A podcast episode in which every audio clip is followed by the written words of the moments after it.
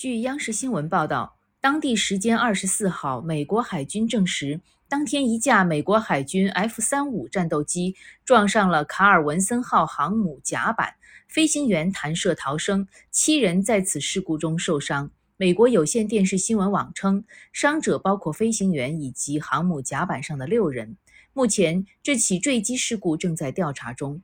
美日军舰在菲律宾海秀肌肉后，两个美国航母打击群日前又跑到南海兴风作浪。美国国防部当地时间二十四号声称，卡尔文森号和亚伯拉罕林肯号带领的航母打击群已从二十三号开始在南海展开行动。